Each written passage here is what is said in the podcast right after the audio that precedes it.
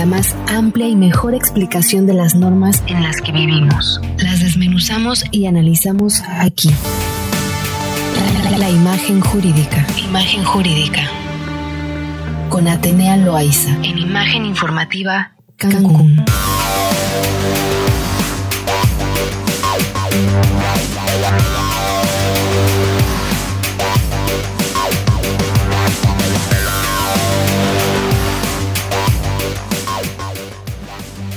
Ya estamos de regreso, son las seis con cuatro minutos y nos toca platicar el día de hoy, como cada martes, con Atenea Loaiza de Difen Abogados. ¿Cómo estás, amiga? Muy buenas tardes. Hola, Mari Carmen, buenas tardes. Muy contenta de, este, estar nuevamente en este martes con esta sección padrísima y pues hoy vamos a platicar de un tema pues que ha causado mucho revuelo, muchas preguntas, eh, digamos que muchas incógnitas alrededor de, de su desarrollo, primero de su solicitud, por supuesto, de cómo se activa este mecanismo, cuál es el fundamento de este mecanismo y, bueno, qué es lo que se pretende al activar un mecanismo así, cuánto cuesta también. Es importante, pues, señalar ahora en este gobierno de austeridad, ¿verdad? Cuánto cuesta una, una una campaña como esta para activar este mecanismo de, consulta popular, pero pues vamos a ir viendo punto por punto. ¿Qué te parece?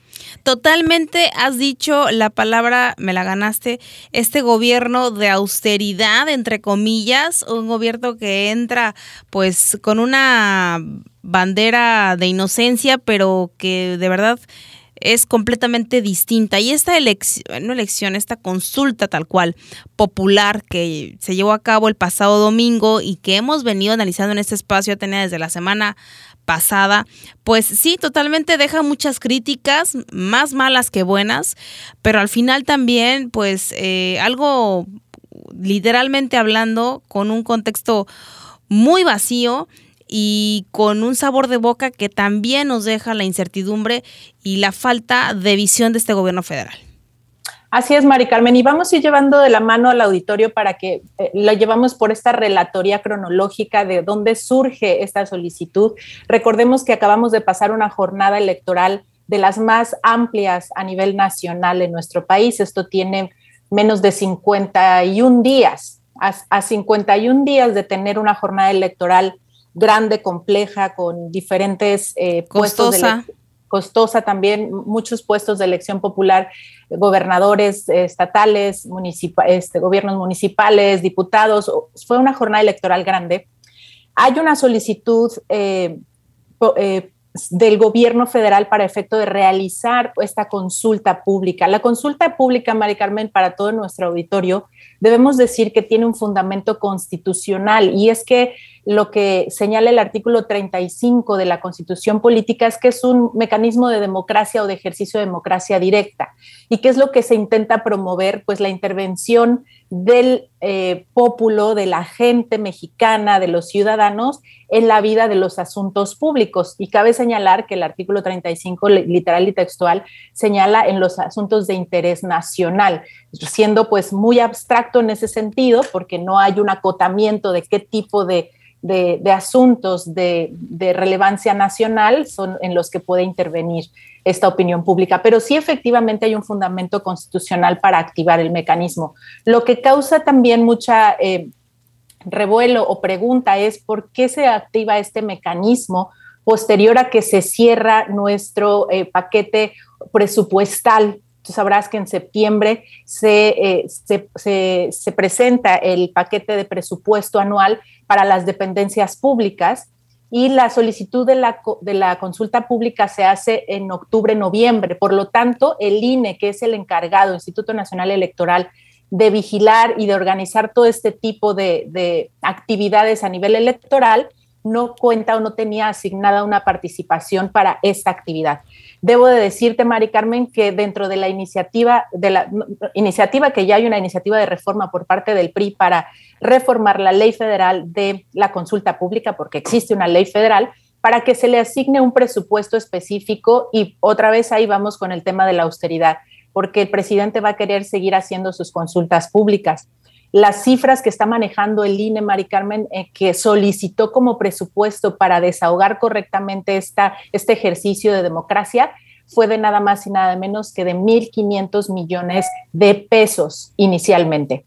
Esta, esta partida presupuestaria solicitada a la Secretaría de Hacienda y Crédito Público le fue negada y entonces eh, le solicitó la Secretaría que hiciera su, echara mano del presupuesto previamente asignado en septiembre para efecto de que pudiera realizar esta actividad y se bajó a 890 millones de pesos. Eso fue lo que costó la consulta pública del presupuesto ya asignado al Instituto Nacional Electoral. Y bueno, ¿qué es lo que se preguntó? ¿Qué es lo que se busca? El objetivo de esta consulta pública fue que así se promocionó, no estoy diciendo que es la pregunta que se contestó, se promocionó como quieres o no que se enjuicien a los expresidentes de manera coloquial. Ese fue, digamos, el contexto de la promoción y del eslogan publicitario que se manejó durante la promesa que hizo en campaña López Obrador y durante la solicitud de la ejecución de la consulta popular. Esto lo revisa la Suprema Corte de Justicia y señala a la Suprema Corte de Justicia que la pregunta resulta insidiosa y violando el principio de presunción de inocencia porque había puesto nombres y apellidos.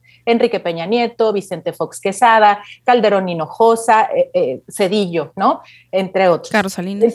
Carlos Salinas de Gortari. Por lo tanto, se modifica el cuestionamiento y entonces ya no se habla de personas en lo individual, sino de actores políticos. Si estás de acuerdo en que se revisen las actuaciones en el sector público de ciertos actores políticos. Entonces ya nos fuimos otra vez a la generalidad otra vez a la ambigüedad, otra vez a que quede una cloaca ahí destapada que no nos lleva a absolutamente nada.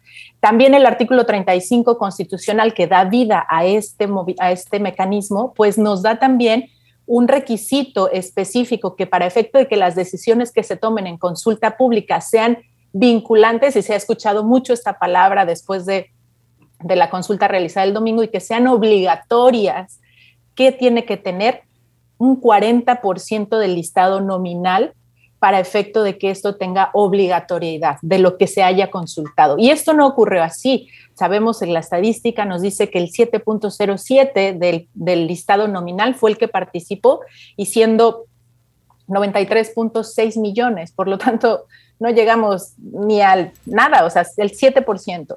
No llegamos al porcentaje que nos marca el, artículo constitucional para que esta consulta pública... Que era del 40%, ¿no? ¿Mandé? Era del 40% lo que tenía Así es, el 40% era lo que tenía que... Eh, a lo que tenía que llegarse según lo marca la base constitucional. Pero aquí se abre la pregunta, ¿por qué tenemos que consultar si se aplica o no la ley? Totalmente.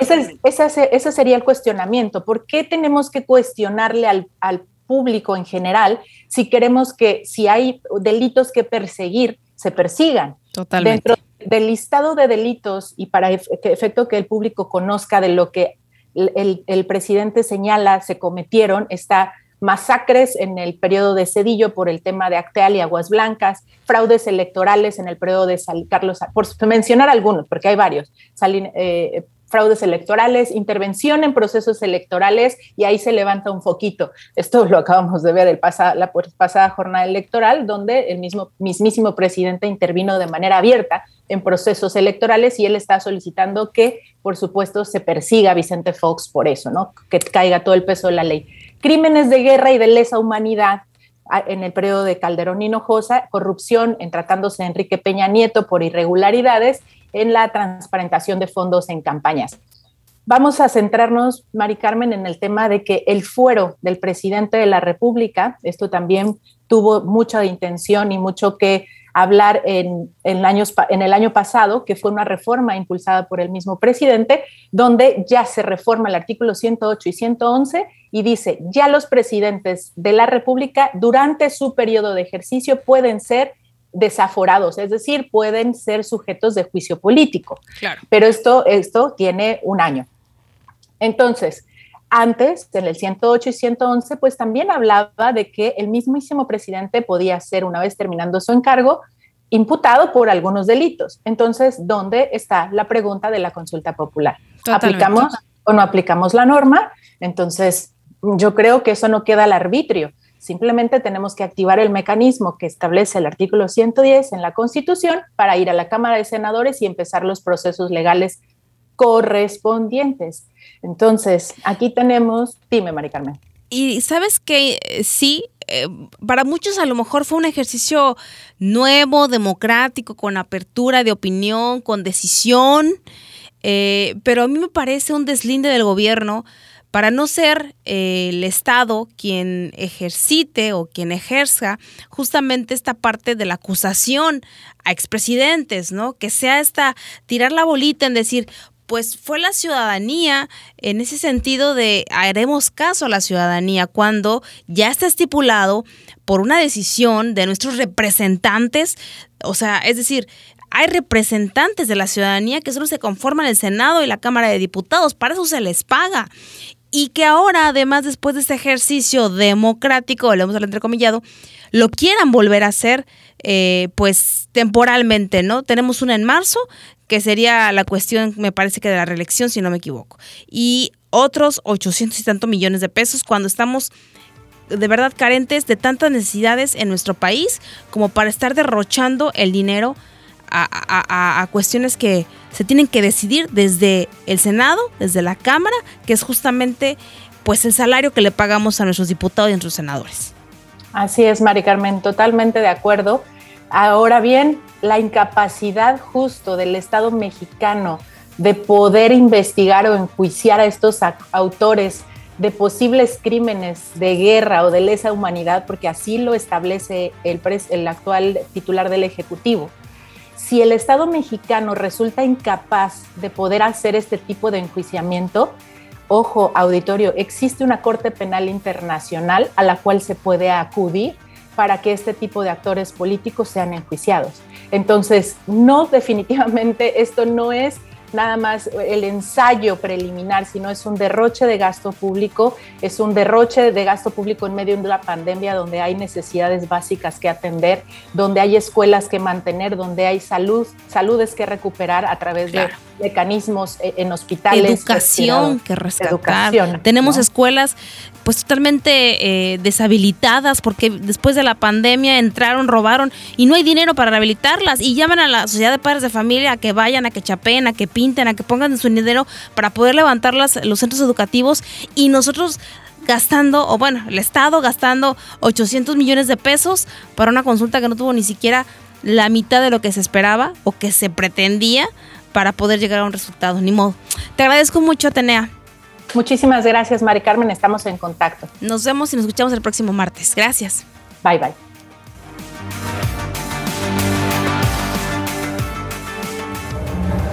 Estás escuchando Imagen Informativa Cancún.